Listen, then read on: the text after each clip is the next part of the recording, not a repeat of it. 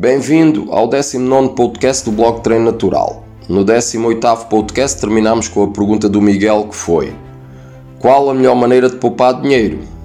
Para esta pergunta tenho a resposta mais simples que é Vive uma vida simples em gastes pouco dinheiro e aprenda a investir o pouco dinheiro que tens.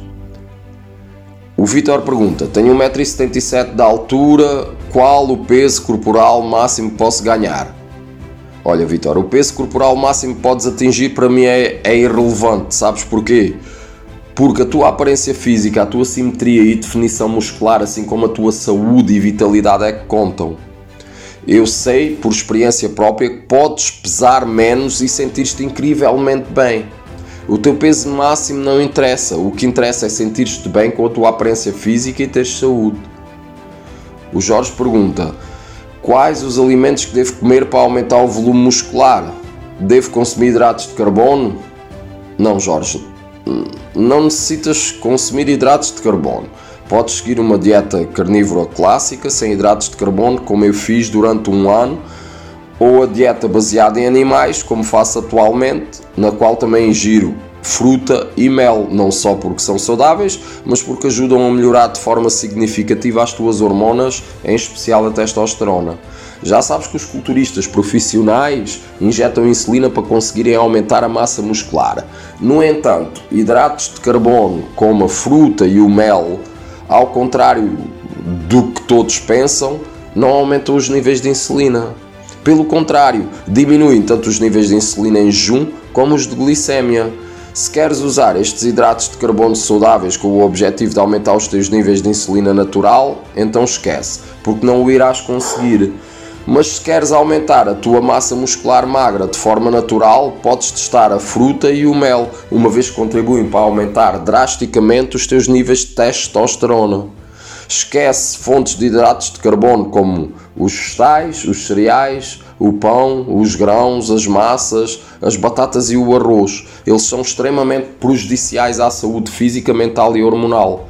Se tens acompanhado o meu trabalho, sabes que segui a dieta paleo durante muitos anos e realmente a dieta paleo tem um lugar especial guardado no meu coração.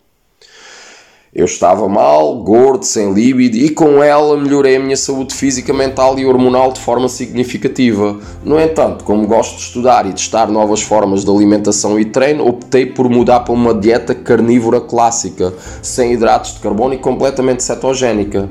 Os resultados foram excelentes, mas o meu espírito de guerreiro não descansa mesmo quando estou em paz.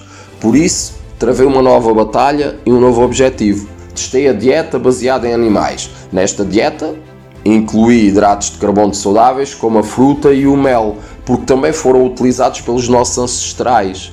Sabes qual é que foi o resultado? Consegui ter mais energia, mais testosterona e menores índices de insulina, de glicémia em jejum e de SHBG. O António pergunta: O que fazes para relaxar? Olha, António, na verdade, eu não gosto de relaxar. Nos dias de hoje, sinto que relaxar é sinónimo de procrastinar. Essa é apenas mais uma forma de seres indisciplinado e de perderes a determinação. Por isso, a única maneira que conheço de relaxar é com esforço físico. Então posso dizer-te que relaxo no ginásio, a estudar e a trabalhar no meu próprio negócio. Por isso, treino, estudo e escrevo no meu blog diariamente. Esta é a minha forma de relaxar. Depois de um dia de trabalho, nada melhor para relaxares que trabalhares para ti próprio. A única forma de, relaxares o teu sistema nervoso é trabalhares numa ideia de negócio próprio, como eu, por exemplo, que escrevo um artigo para o blog ou gravo um novo podcast. Agora, se esses não forem os teus ideais de vida, então vai caminhar, treinar, pescar ou até caçar. Faz algo que te mantenha ocupado para relaxares durante o dia e aproveita a noite para dormir. Como diz o ditado, deitar cedo e cedo erguer dá saúde e faz crescer. O Manuel pergunta: quantas vezes por semana devo praticar sexo? Boa pergunta, Manuel. No entanto, a resposta fica para o próximo podcast. Não o percas.